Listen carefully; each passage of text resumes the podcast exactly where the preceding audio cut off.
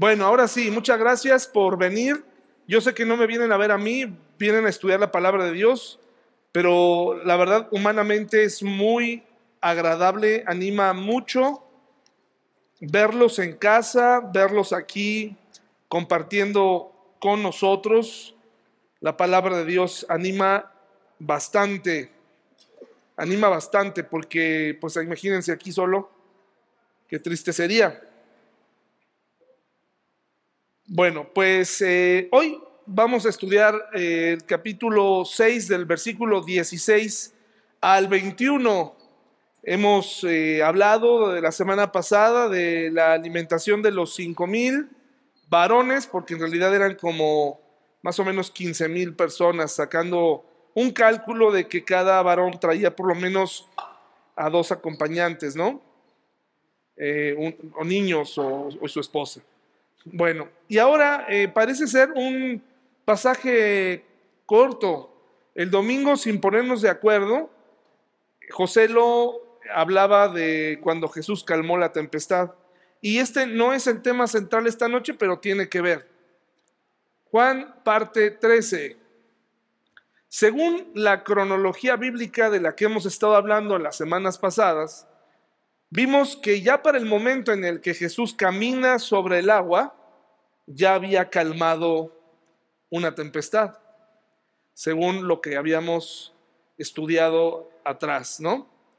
Ya eh, había habido en el mar de Galilea una manifestación de ese tipo en el lago de Genezaret, en el mar de Tiberias, ya les había explicado, José lo también habló un poco de esto, y se la llamaba así según la orilla, porque había pueblitos alrededor del mar de Tiberias, que como les dije, no es, y también José lo mencionaba, no es salado, es de agua dulce.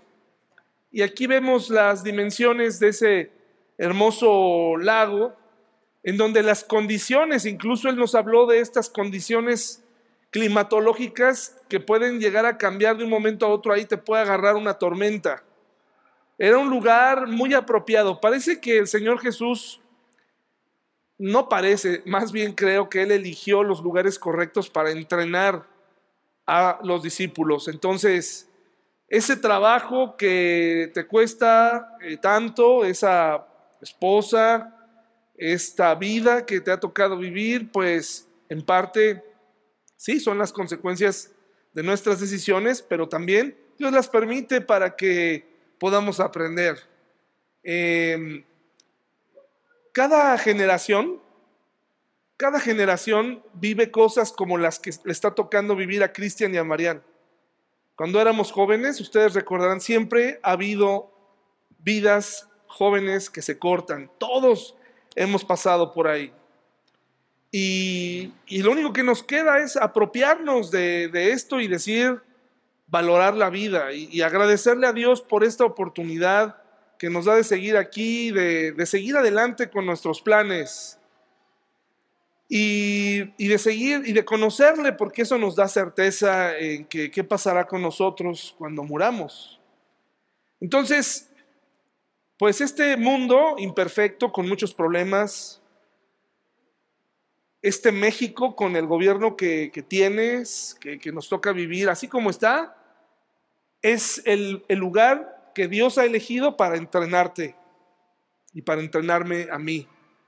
Esta es la iglesia en donde podemos entrenar para la vida diaria. Entonces, el mar de Tiberias, el lago de Genezaret, el mar de Galilea, era el lugar perfecto, el escenario para entrenar totalmente a estos doce hombres Vamos por favor a Lucas 8, 22 al 25. Lucas 8, 22 al 25. Vamos a retomar lo que se habló el domingo y nos va a servir de introducción para hablar sobre este tema de Jesús camina sobre el agua. Lucas 8, 22 al 25. Lucas 8, 22 al 25. ¿Ya lo tenemos? ¿quiénes de ustedes han vivido o han estado eh, en alguna tempestad? O intento, si has estado en alguna tempestad alguna vez, ¿pudiste controlar el viento? ¿Pudiste... En el coche se mueve, era un huracán, era una tormenta, era... Ah, claro, no, se, se inundan horrible. Aquí si te tocan unas tolvaneras o unas este, trombas, sí. Sí, sí, sí, sí, sí, sí, sí, claro. Sí, hubo, hubo, ha habido, bueno, ha habido varias. Eh, hace poco, eh, con, en plena luz del día y todo, eh, se nos atravesó un remolino en la carretera. Pero así, o sea, de esos que ves que levantan cosas y que pues siempre generalmente están a un lado, pero esta vez se nos atravesó y yo pues simplemente aceleré más para tratar de llegar con fuerza, ¿no? Y me jaló, o sea, sentí el jalón en el, el carro. El poder de los elementos es otra cosa, ¿no? No se pueden vencer, hay que tener cuidado, no se pueden vencer, es las lluvias torrenciales, este, el viento. Bueno, aquí se nos describe una de esas tempestades que aún se dan en el mar de Galilea. Dice así, hermanos y hermanas, cierto día Jesús les dijo a sus discípulos, crucemos al otro lado del lago. Así que subieron a una barca y salieron al menos cuatro de estos discípulos. Conocían el lago, eran pescadores experimentados, no eran amateurs, no eran, no eran cualquier persona. Mientras navegaban, Jesús se recostó para dormir una siesta. Pronto se desató una tormenta feroz sobre el lago la barca se llenaba de agua y estaban realmente en peligro. Ponga mucha atención a los detalles del relato. Los discípulos fueron a despertarlo. Maestro, maestro, nos vamos a ahogar, gritaron. Cuando Jesús se despertó, reprendió al viento y a las tempestuosas olas. De repente la tormenta se detuvo y todo quedó en calma. Entonces les preguntó, ¿dónde está su fe? Los discípulos quedaron aterrados y asombrados. ¿Quién es este hombre? se preguntaban unos a otros. Cuando da una orden, hasta el viento y las olas lo obedecen. Esta misma historia se encuentra en los evangelios sinópticos y también se encuentra en Mateo 8, 23 al 27. Si me acompañan allá, y de cada una vamos a sacar algunos detalles interesantes. Mateo 8, 23 al 27. Mateo 8, 23 al 27. Es la misma historia, cuenta lo mismo, pero tiene otros detalles que vamos a desglosar aquí desde el punto de vista de otro apóstol. Lucas no estaba en la barca, hermanos, ¿de acuerdo? ¿Por qué no estaba en la barca, hermanos? Porque él, nada más está haciendo una, una, recopilación. Pero Lucas no, no fue discípulo, o sea, no, no fue uno de los doce, ¿de acuerdo? Entonces, pero Mateo sí. Y Vamos a ver qué nos cuenta Mateo 8, 23 al 27. Dice lo siguiente, luego Jesús entró en la barca y comenzó a cruzar el lago con sus discípulos. De repente se desató sobre el lago una fuerte tormenta con olas que entraban en el barco. Eso es algo que le sorprendió mucho a Mateo porque Mateo pues era un simple hombre de tierra, un oficinista, vaya. Eh, hay, hay hombres que nunca hemos vivido, o sea, no es lo mismo trabajar en una em, plataforma petrolera que estar en una, o incluso en una vulcanizadora donde hay movimiento, etcétera, a estar en, en, una oficina. Y por eso Mateo, fíjense lo que Mateo ve. Y dice que las olas, que para él seguramente eran algo impactante, estaban entrando en el barco. O sea, el motivo de su miedo, pues eran las olas que estaban entrando de una forma incontrolable, pero Jesús dormía. Los discípulos fueron a despertarlo. Señor, sálvanos. Nos vamos a ahogar, gritaron. Y aquí dice algo que es un poco, bueno, eh, también me parece que Lucas lo dice, ¿por qué tienen miedo? Preguntó Jesús. Tienen tan poca fe. Em, en Lucas lo frasea con una pregunta, ¿dónde está su fe? Y aquí dice, está dando por hecho, tienen tan poca fe. Probablemente usó el mismo enunciado, ¿no? O sea, usó, tienen tan poca fe. ¿Dónde está su fe? ¿No? Entonces vemos cómo tristemente este hombre está eh, viviendo y le, está siendo enfrentado junto con los demás y les dice, tienen tan poca fe. Entonces se levantó y reprendió al viento y a las olas, y de repente hubo una gran calma. Los discípulos quedaron asombrados y preguntaron, ¿quién es este hombre? Hasta el viento y las olas lo obedecen. Aquí se repite nuevamente esa pregunta. Eh, ¿Quién es este hombre? ¿Qué acaso no conocían a, a Jesús? ¿Alguna vez te ha pasado que crees conocer a una persona y de pronto hace algo que dices, ¿quién es? ¿Quién es? O sea, sale la verdadera personalidad de esa, de esa persona, ¿no? Y aquí todavía no podían creer, o sea, ¿quién es este hombre? Porque a pesar de los milagros que ya habían podido vivir en tierra, una de las cosas más sorprendentes, casi acabamos de empezar, Rita, no te preocupes, ¿eh? casi acabamos de empezar, ¿no?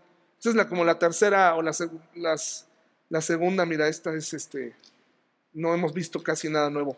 Este, vemos cómo este, estos hombres, frente a los elementos, pues ahí se midieron a lo mejor en la, en la tierra, a lo mejor en, lo terrenal, así, no consideraban, pero ya en, con su propia vida en riesgo, porque hasta el momento ellos habían sido testigos de lo que Jesús podía hacer con los demás. Pero esta es la primera vez que su vida está en riesgo. Esta es la primera vez en donde ellos están involucrados en la prueba.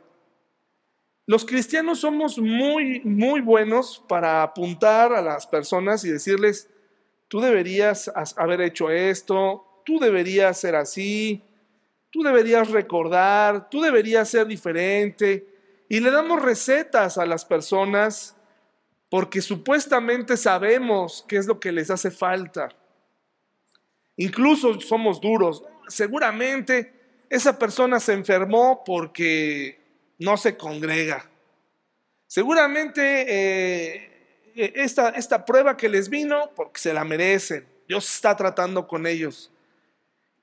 Tenemos casi todas las respuestas hasta que nos toca a nosotros, cuando estamos ahí en medio, cuando estamos viviendo en carne propia, donde los elementos se salen de control, ahí realmente se ve cómo está nuestra fe, hasta que te toca vivirlo. Y creo, hermanos y hermanas, que en mi vida, en la vida, en mi vida personal, no me había tocado vivir el riesgo en carne propia de lo que podía cambiar mi vida hasta el incidente de hace algunos años atrás, de dos años atrás, ¿no? No me había tocado vivirlo. Y me di cuenta que era, mi fe era demasiado frágil. Me encontré así como, pues, este, ¿qué hago, no? ¿E-, ¿Es real todo esto que me han enseñado? Tantos años predicando ya, tantos años en la iglesia y estoy aquí delante de la prueba. Eh, la vida de un ser querido se empieza a ir. Sí, había vivido la muerte de algunos seres queridos, pero no es que no te importe, duele. Pero esta vida directamente iba a impactarme y la vida de mis hijas. Entonces, Solamente ahí te das cuenta. Por eso Dios permite las tormentas Y por eso Dios permite llevarnos al punto en donde prácticamente decimos, esto está perdido. Solamente ahí a veces podemos entender muchas cosas, lo frágiles que somos. Vemos cómo Mateo dice, Señor, sálvanos, o los discípulos al unísono van y lo despiertan. Jesús venía cansado de hacer su día, milagros, etc. Y les dijo al inicio, pasemos al otro lado. Y, conociendo a Jesús, si realmente lo hubieran conocido, pues eh, ellos pudieron haber atravesado la tormenta sin problema, pero necesitaban atravesar para darse cuenta de lo frágiles que son. Y Jesús les dice aquí en Mateo, tienen tan poca fe. ¿Y cómo se ejercita la fe? Dice la palabra de Dios que la fe es por el oír. ¿Y por el oír qué? Al pastor y sus locas ideas, no, al oír la palabra de Dios. Em, eso funciona, oírla. Eh, es normal, o sea, mira, si tú te agarras todos los días y escuchas, a mí me pasa, una temporadita que me agarré a escuchar a un periodista que yo considero interesante y ya después me di cuenta que ya andaba yo hablando como él. Luego, eh, si tú ves a Marta de baile, por ejemplo, vas a terminar poniéndole calcetines a, a las cocas cuando tengas visitas, porque te influye. ¿De acuerdo? O sea, la palabra de Dios, y es que esto es, un principio que aplica para todo. La palabra de Dios no entra mágicamente por ser la Biblia, pero es normal. Todo lo que oyes, todo lo que permites que entre a tu vida, si tú lees, por ejemplo, El vendedor más grande del mundo, que fue un libro muy famoso en los años 70, que todo emprendedor quería leer, o o los cinco hábitos, ¿no? Los cuatro acuerdos, este, y todas esas cosas que hoy sirven, pues te vas a llenar de esa filosofía. Pero la palabra de Dios, que se describe a sí misma como viva y eficaz, entre más la oyes, más te va a ayudar. Entre más te vences a ti mismo, más te va a ayudar, mejores resultados vas a tener. De ahí que no es nada más una situación de exhortación continua o religiosa, si no es un principio. ¿Quieres eh, experimentar una fe? Pues oye la palabra de Dios, ¿no? Luego, Marcos, vamos a Marcos, por favor. Marcos 4 nos cuenta la misma historia. Marcos, el segundo evangelio. Marcos 4, 35 al 41. Ahora, este también es otro relato de, un, de una persona externa, no es un apóstol Marcos tampoco, ¿de acuerdo? Estamos claros con esto. Marcos tampoco estuvo con los doce así, o sea, eh, no decir que no lo seguía. Algunos piensan que en el relato, en el Evangelio de Marcos, el, Marcos que, el hombre que corrió desnudo cuando fueron a, a apresar a Jesús y que lo dejaron solo y que hubo uno que se fue, eh, pues así, huyó desnudo, eh, dicen algunos que era Marcos, pobre Marcos, ¿no? Ya lo exhibieron.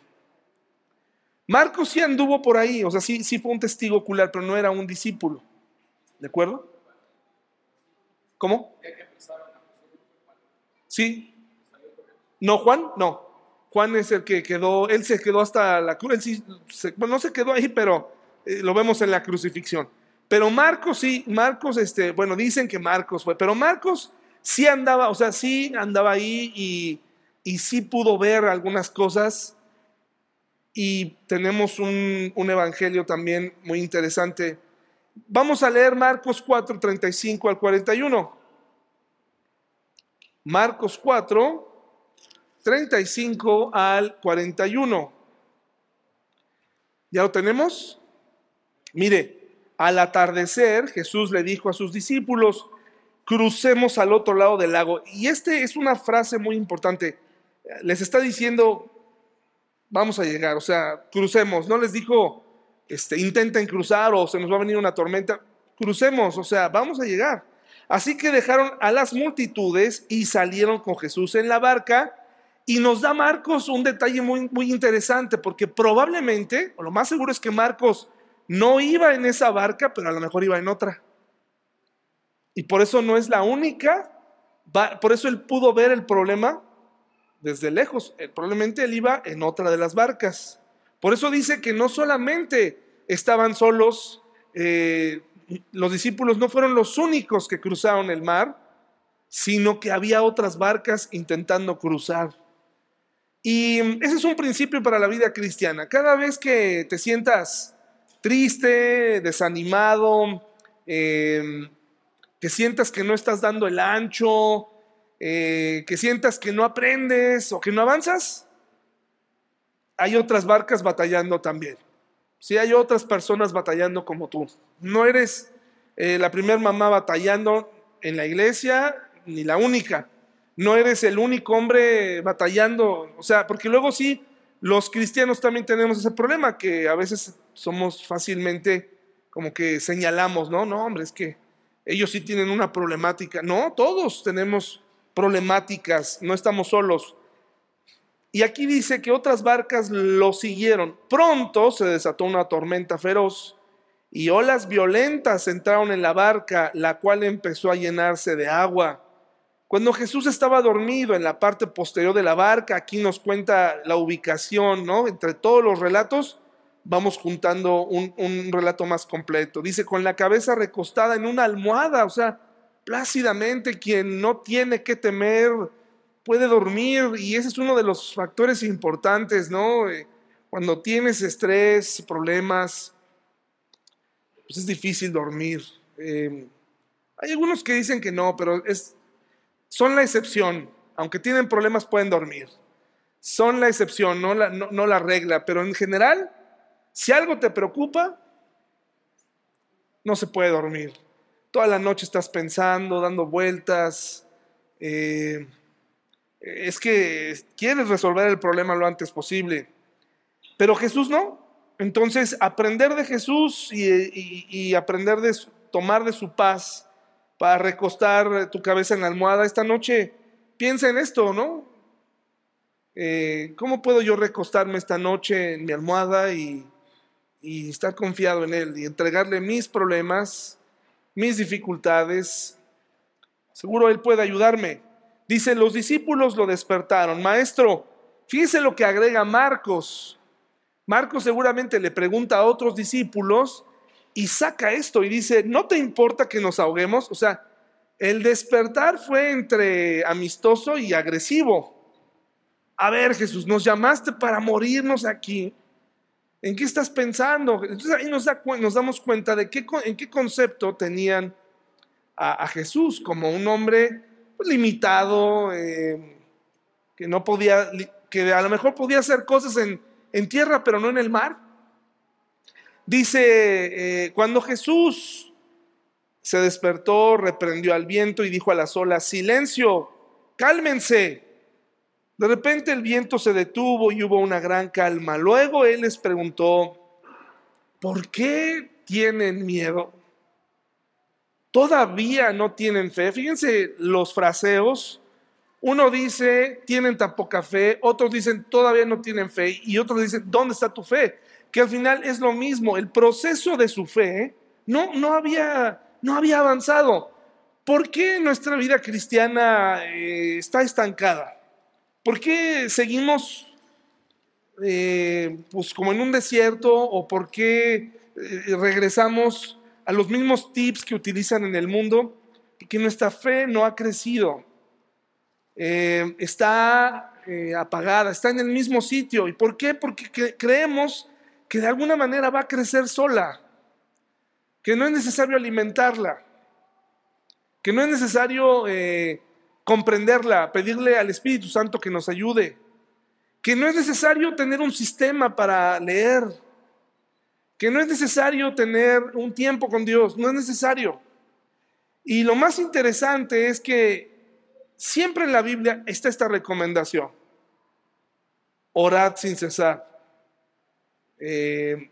buscar a Dios. El salmista eh, vivía en su trabajo orando a Dios. Tú puedes orar con los ojos abiertos, ¿no? Este, mientras haces tu vida diaria. Pero un tiempo con Dios es importante, porque de ahí parte todo. De ahí parte todo. Todo lo que le dices, hoy escuché un pensamiento que decía que le preguntaron, cuando tú oras, ¿qué le pides a Dios? Y esta persona dijo que se haga su voluntad. Le dijeron, ¿y por qué? Porque de esa forma podré obtener más rápido sus respuestas. Porque se va a hacer su voluntad. Entonces, Señor, haz tu voluntad en mi trabajo y mañana me despiden, ¿no?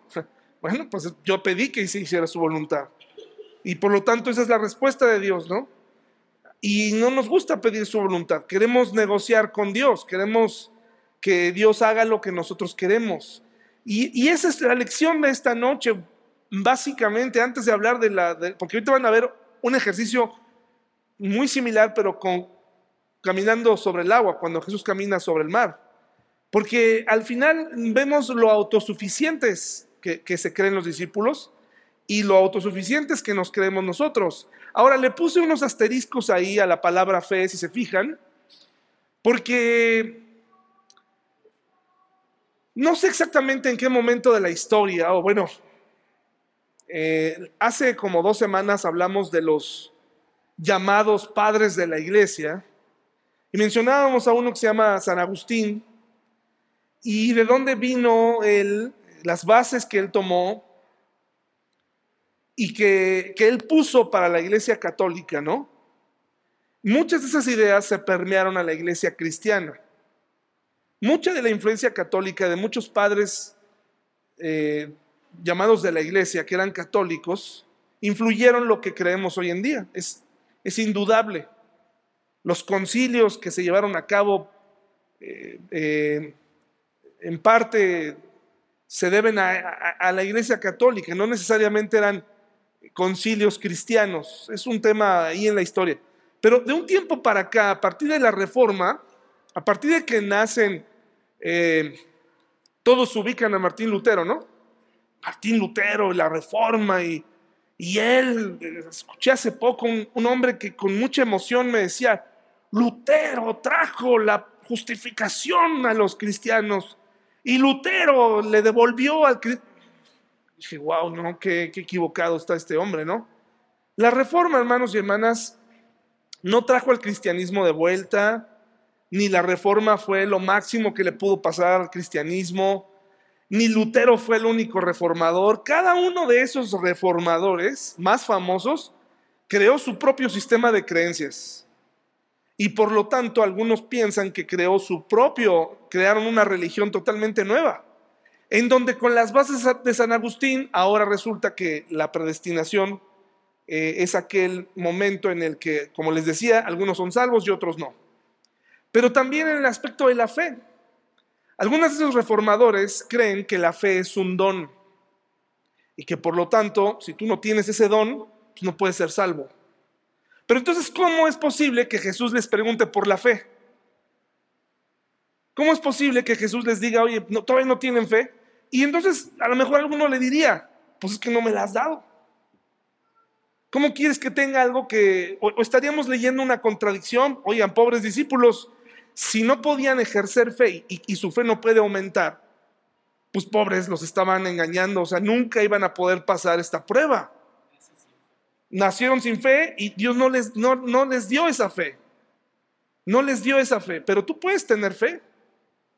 Esa fe que ponemos en Jesús cuando le pedimos que nos salvara, esa fe que, conduce al arrepentimiento, ¿no?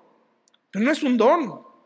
Mucha gente se jacta de decir es que yo tengo la fe, o sea, porque a mí me, Dios me dio el don de la fe, la fe salvadora, ¿no?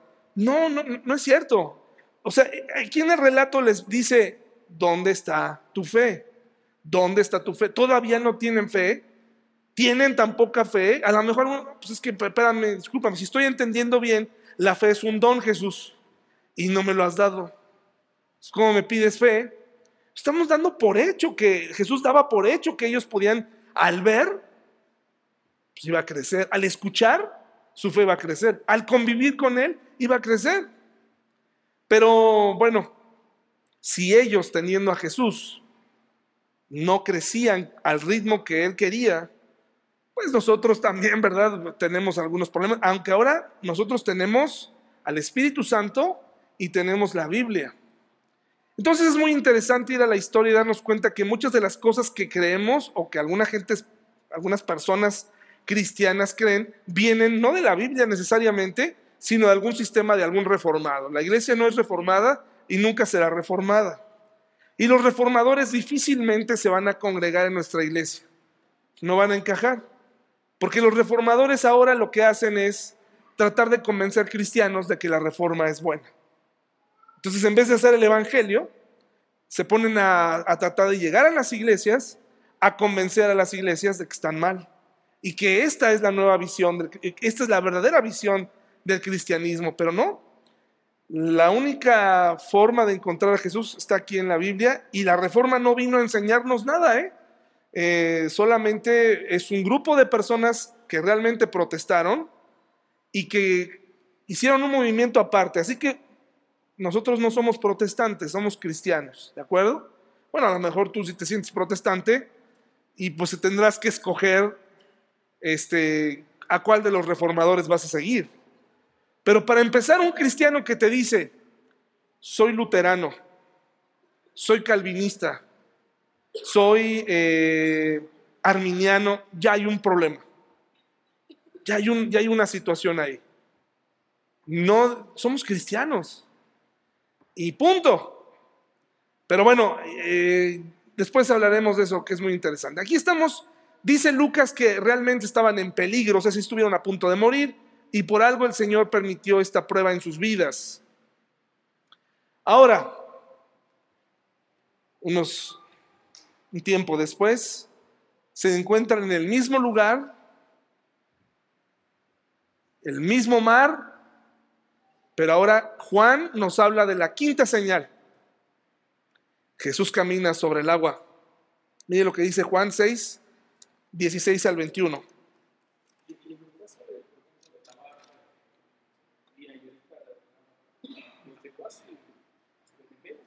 Sí. Sí. Sí, al menos, al menos cuatro de ellos tenían toda la experiencia de, vivir en el mar. Cuatro, imagínate tener cuatro personas experimentadas en la barca. Pues no había nada que temer con tan solo esos cuatro, pero ya esos cuatro estaban con un pánico tremendo, ¿no? Dios permite que vengan esos momentos a nuestra vida para sensibilizarnos, ¿no? Para sacudir nuestro cómodo mundo.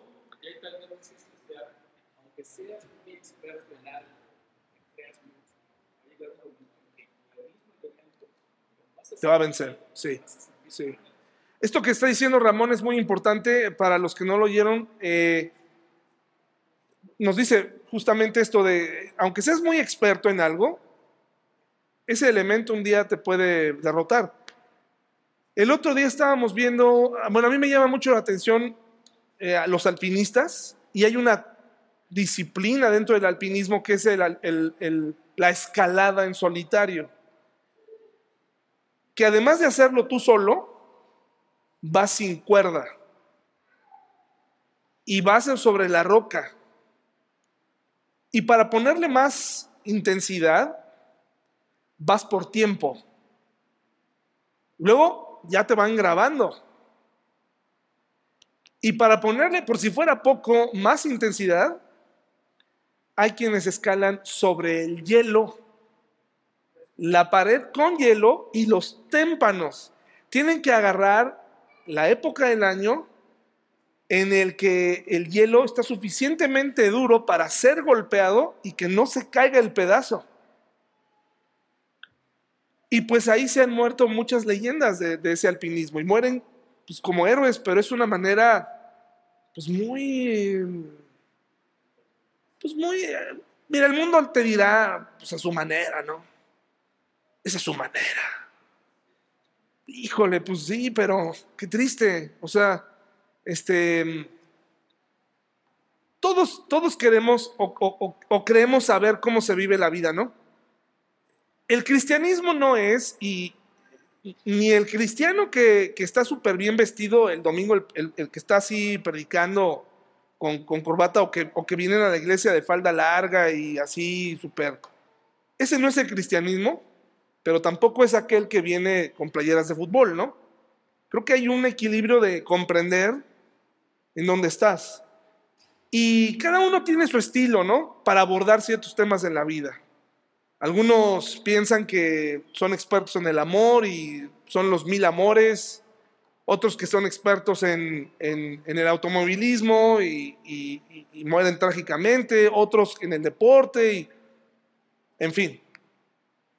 Eh, me parece que lo que Dios quiere es que encontremos cuál es la forma de vivir la vida cristiana en plenitud, con paz, eh, y no necesariamente, pues, eh, ¿cómo se dice? Blofeando, ¿no? pues yo creo que hay cosas en las que uno se arriesga, pero creo que esos mismos riesgos que el hombre y la mujer toman son para llenar ese vacío que no encuentran, o sea, que lo quieren llenar, porque yo no me explico cómo una persona el otro día también veía a un hombre que se, se avienta en paracaídas, eh, pero extremo, ¿eh? Se avientan en, con paracaídas, se avienta, pero en medio de una tormenta. Y como ahora puedes traer una cámara y grabar, pues se ve, y llega un momento en donde no se ve nada. Y de pronto, cuando se despeja el, pues, las nubes, el piso está muy cerca y ahí alcanza, y ellos se sienten contentos de hacer eso, ¿no? Es, yo creo que es ese, vacío que tiene que ser llenado, que bueno, ellos lo hacen así, nosotros también, a lo mejor, pues a lo mejor yo comprando en Amazon, ¿no? A lo mejor yo comprando en Amazon, no, no necesariamente me aviento, ¿no? A lo mejor yo, por eso les digo que todos tenemos, es un deporte extremo, después las deudas están buenas. Miren lo que dice Juan 6, 16 al 21. Dice, al atardecer, los discípulos de Jesús bajaron a la orilla del lago para esperarlo. Ponga atención nuevamente en los detalles. Pero al ver que caía la noche y que Jesús aún no había vuelto, subieron a la barca y comenzaron a cruzar el lago rumbo a Capernaum. Poco después se levantó un viento fuerte sobre ellos y el mar se agitó mucho. Habían remado unos cinco o seis kilómetros cuando de pronto vieron a Jesús caminando sobre el agua en dirección a la barca. Estaban aterrados, pero él exclamó, no tengan miedo, yo estoy aquí. Entonces lo recibieron con entusiasmo en la barca y enseguida llegaron a su destino. Un pasaje pequeño. Juan no es muy específico, no da mucho detalle de, lo que sucedió. Solamente aquí puedo decir que Jesús les dice desde afuera, no tengan miedo. Yo soy. En, en, la tempestad, Él les dijo, o sea, los regañó, ¿no? Aquí lo abordó de otra manera. Venía caminando. ¿Y cómo venía? Vamos a ver qué nos dicen los otros. Vemos que aquí, en esta historia, en Juan 6, del 16 al 21, en la quinta señal, Jesús camina sobre el agua, pero dice que los discípulos estaban esperando a Jesús para cruzar con él. ¿De acuerdo? Eso es lo que Juan nos dice. Nos da un detalle que los demás no dan, que es que a unos seis kilómetros adentro se desató una tormenta. Seis kilómetros son como de aquí a donde yo vivo más o menos. Ya en, la mayoría sabe dónde vivo, acá arriba. Más o menos son seis kilómetros de aquí para allá. O incluso de aquí a los arcos probablemente son seis kilómetros probablemente. Justo en medio ahí les agarra. ¿De acuerdo? Vieron a Jesús caminando sobre el agua hacia ellos y tuvieron gran temor. Fue cuando Jesús les habla que dejaron de temer. Ahorita vamos a ver qué nos dicen los demás relatos. Al reconocer a Jesús, lo recibieron en la barca y llegaron a su destino. Y Juan no quiere dejar pasar la sexta señal, la quinta señal, perdón, pero los demás nos dan detalles que hablan mucho de lo que pasó esa noche. Vamos a Mateo 14, 22 al 36. Hay muchos detalles. Mateo 14, 22 al 36.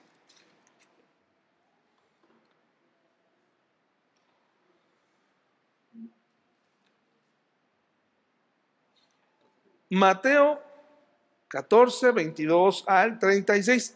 Recuerde, aquí ya había, ya había calmado la tempestad, ¿de acuerdo? Mateo 14, 22 al 36. Dice así, inmediatamente después, Jesús insistió en que los discípulos regresaran a la barca y cruzaran al otro lado del lago mientras él enviaba a la gente a la casa. Aquí nos dicen, gracias, él les dijo, adelántense. ¿Pero qué hicieron ellos? Esperamos, dice Juan. Dice Juan que no quisieron irse sin él, aunque habían recibido la orden de que se fueran sin él. La vez pasada les dijo, crucemos, no tuvieron fe. Aquí les dice, adelántense y no se mueven hasta que se dan cuenta, es un, es un, es un proceso normal como el que nosotros llevamos a cabo. Luego dice, estaba despidiendo a la gente, dice que los dice que estaba enviando a la gente a la casa porque ya era noche y Jesús mismo les dijo, "Ya, regresense a sus casas, o sea, ya se acabó, váyanse a sus casas." Dice, después de despedir a la gente, subió a las colinas para orar a solas, por eso quería que se fueran. No es que quería que eh, estuvieran con Él siempre. Eh, hermanos, Jesús quiere que pongamos en práctica lo que aprendemos. Quiere que lo vivamos. Quiere que tengamos un momento a solas. Y cuando digo a solas, no me, no me refiero solamente a un tiempo devocional o un tiempo, pues, este, hablando con Él, como sea que lo tengas, sino directo contigo y las pruebas diarias, poniendo en práctica ¿no? Enfrentando la, tu integridad, lo que has aprendido el domingo ahí delante de la batalla. Eh, entonces dice que él quería estar a solas para orar mientras estaba ahí solo, cayó la noche y ellos lo seguían esperando hasta que ya dijeron, bueno, ya no, ya no llegó. Mientras tanto, o, o, tal vez, digo, y estoy especulando, a lo mejor digo, por si acaso se viene otra tormenta, pues que se suba al barco, ¿no? No vaya a ser que ahora sí nos ahoguemos. Mientras tanto, los discípulos se encontraban en problemas lejos de tierra firme, ya que se había levantado un fuerte viento y luchaban contra grandes olas. A eso de las 3 de la madrugada y según el relato de Juan, 6 kilómetros adentro, fíjense, ya se va poniendo cada vez más difícil la cosa, o sea, 6 kilómetros adentro y luego a las 3 de la mañana, Jesús se acercó a ellos caminando sobre el agua. Cuando los discípulos lo vieron caminar sobre el agua, quedaron aterrados, llenos de miedo, clamaron, ¿qué? Es un fantasma. El hombre que ha sanado, que ha resucitado, que ha calmado la tempestad, no podría caminar sobre el agua, o sea, no podría galopar sobre las olas y no podría resolver mi problema, porque este problema sí ya sale de lo extraordinario. O sea, hasta ahí hasta ahí se ve nuestra soberbia para enfrentar algunas cosas. Nadie más lo puede entender, solamente yo lo puedo entender, Jesús no lo puede entender. Mi situación es particular, mi, problema es muy particular, nadie más lo puede entender porque yo vivo una situación muy especial. Pero gracias a Dios que tenemos un Dios personal que puede tratar contigo y que puede tratar conmigo. Pero no sientas que eres el único batallando con eso o que tu problema es muy, y que tu caso es muy especial. Mi caso es diferente. Tu caso es diferente, por eso no te formas, ¿no? Tu caso es diferente, por eso tú tienes que ir a una iglesia más grande. Tu caso es diferente, por eso necesitas un montón de información más y, atención personalizada, porque es diferente. No, hermanos. Dice aquí, mientras tanto los discípulos, nos habla de esto en el 25, a eso de las 3 de la madrugada, Jesús se acercó a ellos caminando sobre el agua. Cuando los discípulos lo vieron caminar sobre el agua, quedaron aterrados, llenos de miedo, clamaron, es un fantasma. Pero Jesús les habló de inmediato, no tengan miedo, dijo, tengan ánimo yo estoy aquí. Eso fueron las palabras que se le quedaron a Mateo, quien era el que estaba a bordo de la barca y que dijo, qué hermoso es escuchar en medio del problema, tengan ánimo. Yo estoy aquí. Entonces, aquí hay un detallazo, hermanos, que no nos cuenta Juan. Y creo yo, me estoy anticipando, creo que Juan no nos lo cuenta porque probablemente él no tuvo el valor de haber hecho lo que, lo que Pedro hizo. Y por eso no nos cuenta lo que Pedro sí pudo hacer y él no pudo hacer, ¿no? Miren lo que dice. Entonces Pedro eh, dice, Señor, si realmente eres tú, ordéname que vaya hacia ti caminando sobre el agua. Esto no nos lo cuenta Juan. Vemos que Pedro, el, impulsivo, el que siempre criticamos, tiene el valor de decirle a Jesús, si eres tú, yo también quiero caminar hacia ti. Imagínense qué valor. El, el, cristianismo, hermanos, requiere de valor. Vemos a un hombre con decisión. Si el cristianismo es verdad, anda en él. Si no, renuncia hoy. El cristianismo no, no se debe vivir a, a medias. El cristianismo no se vive así a ratos sí, a ratos no. Este es el tipo de cosas que, tu Salvador quiere que tú tengas, este atrevimiento de decir, a ver, Señor, yo también quiero experimentar este poder, yo también lo quiero ver en mi vida, quiero confiar en medio de la prueba. ¿Y qué sucedió, hermanos? Entonces, sí, qué respuesta, ¿no? Sí, ven, dijo Jesús. Entonces Pedro se bajó por el costado de la barca y caminó sobre el agua hacia Jesús, convirtiéndose así en el segundo hombre en la historia de la humanidad que ha caminado sobre el agua, aunque sea algunos pasos. Dice, pero cuando vio el fuerte viento y las olas, se aterrorizó y comenzó a hundirse. Y ese es el problema, hermanos. Cuando nuestra fe es retada por las circunstancias externas, cuando nos encontramos a un pseudo intelectual que de pronto nos dice, oye, pero eh, ¿qué te parece si investigas un poco más acerca de tu Jesús? Porque pues Jesús realmente no existió. Híjole, ya la gente nos, nos tumba. Cuando viene una enfermedad, cuando viene la prueba, nos hundimos. Dice, cuando vio el fuerte viento y las olas, se aterrorizó y comenzó a hundirse. Y dice, sálvame Señor, gritó. Y esa es la, eso es justamente lo que tenemos que hacer. Qué bueno que Pedro no se puso ahí a, tratar de, de, salvarse por sí mismo. Aquí nos está dando la clave para vivir la vida cristiana, ¿no? Me atrevo, vivo en vivo con Él, me voy a atrever a tomar decisiones. Sálvame, Señor. De inmediato Jesús extendió la mano y lo agarró, no le dijo, ahora te ahogas. Querías caminar, ¿no? Es lo que querías, ahora, órale. No, ustedes, ustedes creen que Pedro no podía eh, nadar un poco sobre... Yo sé que era mar, ese mar podía ahogarlo, pero eh, eran, muchas cosas, era lo que la gente, los demás iban a decir de él. El, peso de las opiniones de, híjole, este, ¿cómo no pudiste caminar? Etcétera.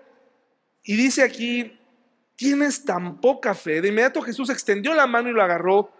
Tienes tan poca fe, le dijo Jesús, ¿por qué dudaste de mí? Cuando subieron de nuevo a la barca, el viento se detuvo. Entonces los discípulos, ¿qué hicieron? Lo adoraron. De verdad eres el Hijo de Dios, exclamaron. En la caminata, en, la tormenta, dijeron, ¿quién es este hombre? Pero aquí ya están afirmando, este es el Hijo de Dios. ¿Se dan cuenta cómo hay una parte de bendición en las pruebas? Que nos enseñan a, entender algo que no podías, no era claro para ti la primera vez que pasó, pero la segunda vez, ese es el avance de la fe. Este es el avance de la fe. Esos son los resultados. Si tú sigues sin avanzar, sigues sin darte cuenta y sin llegar a conclusiones como estas, pues eh, estás todavía, estamos todavía como bebés. En esta Jesús había insistido que cruzaran sin él, porque Jesús tenía cosas que hacer aún y ellos tenían que vivir esto solos. Nos habla de que Jesús anduvo ahí a las 3 de la mañana, pensaron que era un fantasma, Jesús les habló y lo reconocieron, Pedro quiso experimentar caminar sobre el agua y logró dar unos pasos que para mí más que un fracaso, siendo como somos, fue un éxito. Al final caminó sobre el agua. Se ahogó por incrédulo, pero dio unos pasos y después llegaron a la conclusión, de verdad, eres el Hijo de Dios. Pero hay más detalles. Vamos a Marcos 6, 45 al 52. La misma historia, pero tiene otros detalles muy interesantes. Marcos 6, 45 al 52, la quinta señal, según Marcos. Miren los detalles que tiene esta, están bien buenos. Inmediatamente después Jesús insistió en que sus discípulos regresaran a la barca y comenzaron a cruzar el lago hacia Bethsaida, mientras él enviaba a la gente a casa. Después de despedirse de la gente, subió a las colinas para orar a solas. Hasta aquí todo bien. Muy tarde esa misma noche, según Mateo a las 3 de la tarde, a las 3 de la mañana, los discípulos estaban en la barca en medio del lago, 6 kilómetros adentro, según Juan, y Jesús estaba en tierra solo. Jesús vio que ellos se encontraban, a ver, a ver hermanos, lean bien ahí. Jesús vio, ¿qué cosa? Que se encontraban en serios problemas, pues remaban con mucha fuerza y luchaban contra el viento y las olas a eso de las 3 de la madrugada. Interesante que Jesús te ve batallar en tus fuerzas y ¿qué crees? Jesús se acercó a ellos caminando sobre el agua. Un mal análisis del texto nos dice, ¿ves? En tus dudas, el Señor Jesús. Y si le ponemos voz de predicador pentecostal, Jesús está contigo, hermano. Cualquier problema que tengas. Pero ¿qué crees? Su intención era pasarlos de largo. ¿Cómo? Su intención no era intervenir. Su intención no era intervenir, era pasarlos de largo. Esto lo tenían que enfrentar solos. Ellos tenían que enfrentar solos el problema, pero además no quiere decir que se iba a ser de la vista gorda. Si tú tienes un problema en tu casa, si tú tienes un problema en tu vida personal, si tú tienes un problema con tu hijo, en la vida diaria, lo que sea, pide ayuda. ¿Y dónde crees que se pide ayuda? ¿Tienes que venir a la iglesia a pedir ayuda? ¿Tienes que llamarme a mí para pedir ayuda? No. En ese lugar donde está se pide ayuda. Se clama a Dios y se le dice, ayúdame. Por favor. Ya me cansé de remar contra esta corriente. Llevo años tratando de remar, ayúdame. por favor, tienes que intervenir en la vida de mi hijo. Tienes que intervenir en la vida de mi esposa. Tienes que intervenir en la vida de mi familia. Por favor, haz una intervención. Mira lo que dice, su intención era pasarlos de largo, pero cuando los discípulos lo vieron caminar sobre el agua, cuando él iba pasando de largo, según Marcos, gritaron de terror, pues pensaron que era un fantasma. Todos quedaron aterrados al verlo, pero Jesús les habló de inmediato y les dijo, ¿están pidiendo mi ayuda? Entonces se las voy a dar. Tengan ánimo, yo estoy aquí, no tengan miedo. Entonces subió a la barca y el viento se detuvo, ellos estaban totalmente asombrados y Marcos nos da algo que no nos dan los otros evangelios, incluyendo Juan. Dice, porque todavía no entendían el significado del milagro de los panes. Tenían el corazón demasiado endurecido para comprenderlo. Después de cruzar el lago, arribaron a Genezaret, llevaron la barca hasta la orilla y bajaron. Los habitantes reconocieron a Jesús enseguida. El problema del corazón, esclerocardia, ¿no? El corazón endurecido. El corazón se endurece porque creemos que podemos resolver el problema. Hoy vivimos en la época en donde todo se puede comprar. Todo. Todo. Hoy puedes comprar todo. Si ahorras un poquito, si yo ahorro un poquito, hermanos, denme un año y voy a tener abdomen. Por lo rápido, puedo comprar uno y me hacen mi, mi cirugía. Cuatro, vámonos, tendidos, sin necesidad de ejercicio, pero puedo también contratar a un instructor. Hoy puedo, la persona que se siente sola, puede llamar por teléfono y solicitar el servicio de un acompañante. Puede hacer lo que quiera. Vimos en la época en donde todo se puede comprar, pero ese sentimiento de autosuficiencia y de, de poder nunca va a llenar el alma. Nunca. Estos hombres experimentados, según Marcos, estaban intentando salir por sus propias fuerzas por segunda vez, nada más que esta vez Jesús no iba ahí. Y estaban reprobando la prueba a pesar de que sabían lo que habían vivido ya con él. El ver materializarse un montón de peces, de, ser dos peces y cinco panes, y de pronto ver un montón de cosas y aún no creer, en vez de que yo diga que bárbaros, que tontos, me doy cuenta de cómo soy yo. Y cómo no importa cuántas veces Él interactúa conmigo, interviene en mi vida, yo sigo igual. Dice aquí que el corazón lo tenían endurecido para comprenderlo. Y al llegar a la orilla de Genezaret, entonces pudieron seguir sanando a, los, a las demás personas que se acercaron. Esta es una especulación mía. ¿Por qué Juan resumió tanto esta señal? Hay tres posibles razones. Esta es una cosa mía, ¿eh? Porque es muy probable que Juan llevara esa noche. El Señor permitió que cada escritor de la Biblia escribiera con su estilo y escribiera sus memorias. El Señor estaba ahí, permitiéndoles que escribieran, no manipulándolos, sino dejando que se narrara todo. Me parece que Juan sabía que aquella noche él traía equipaje extra en la barca, e equipaje que termina hundiendo a las personas con el tiempo. ¿Quieres que tu barca atraviese? Deshazte de esto. Número uno, probablemente allá afuera te están capacitando para ser autosuficiente. A lo mejor afuera estás pagando un curso o la educación por lo menos es carísima. ¿Para qué? Para que seas autosuficiente, para que tengas tus propios recursos. Pero para el cristiano no, no funciona, no funciona así. La autosuficiencia no funciona en el cristianismo. Aquí nosotros te vamos a decir, depende de Jesús. Depende de Jesús. Aquí no se trata de lo que tú hiciste. No se trata de quién eres, de tu nombre, de tu ministerio, de los libros que escribes, los libros que lees, de, de tus éxitos. Eso no es la autosuficiencia la que te hunde.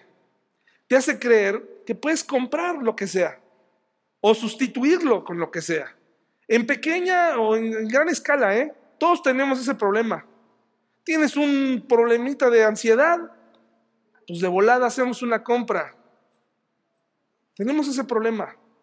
Buscamos compañía, un sustituto que quite nuestro sentimiento de soledad o, o de tristeza. La autosuficiencia, hermanos, no sirve. La autosuficiencia humana.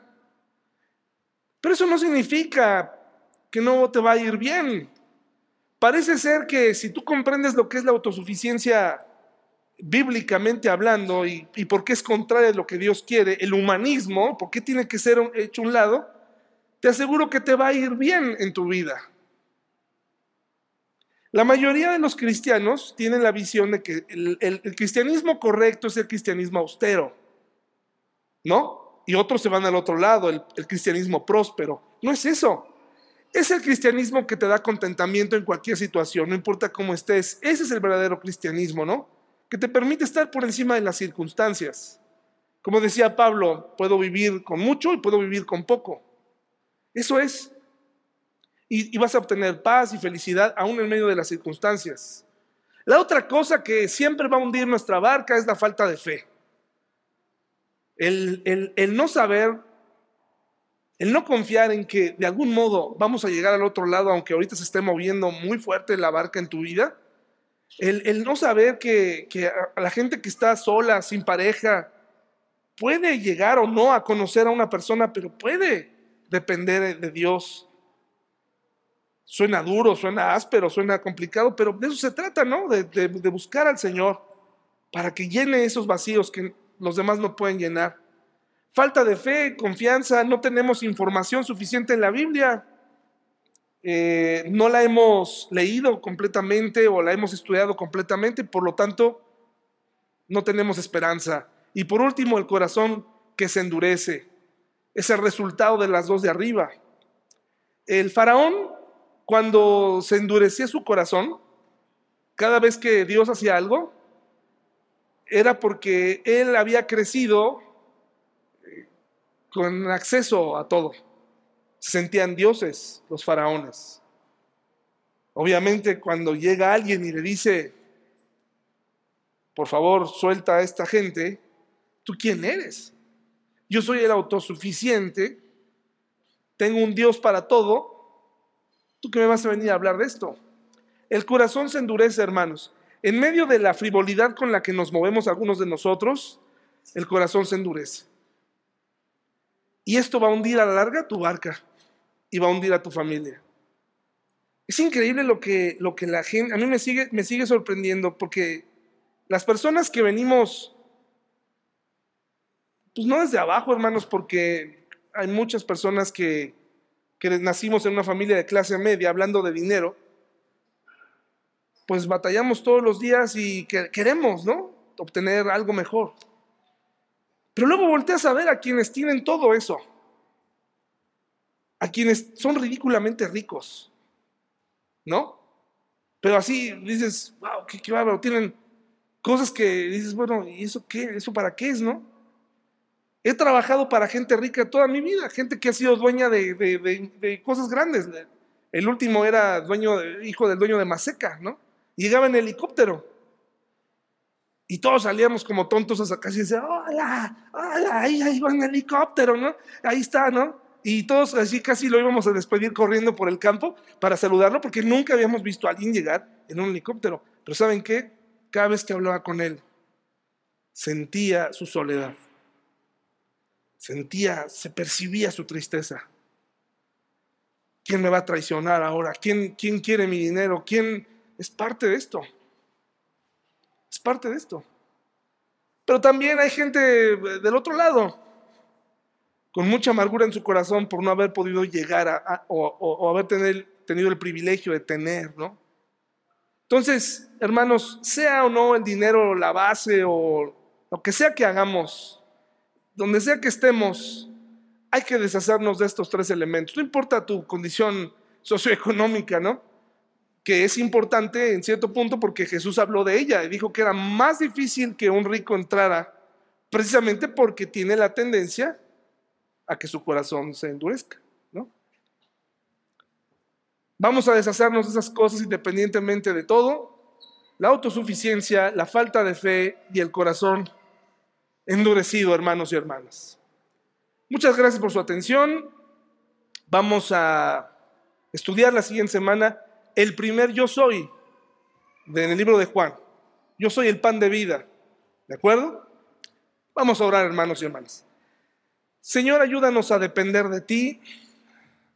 Te ofrecemos lo mucho, lo poco que tenemos, lo mucho, lo poco que hemos logrado.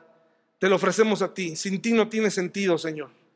Ayúdanos a vivir para ti, a entregarte eh, nuestro corazón, poner nuestra fe en ti en cada momento.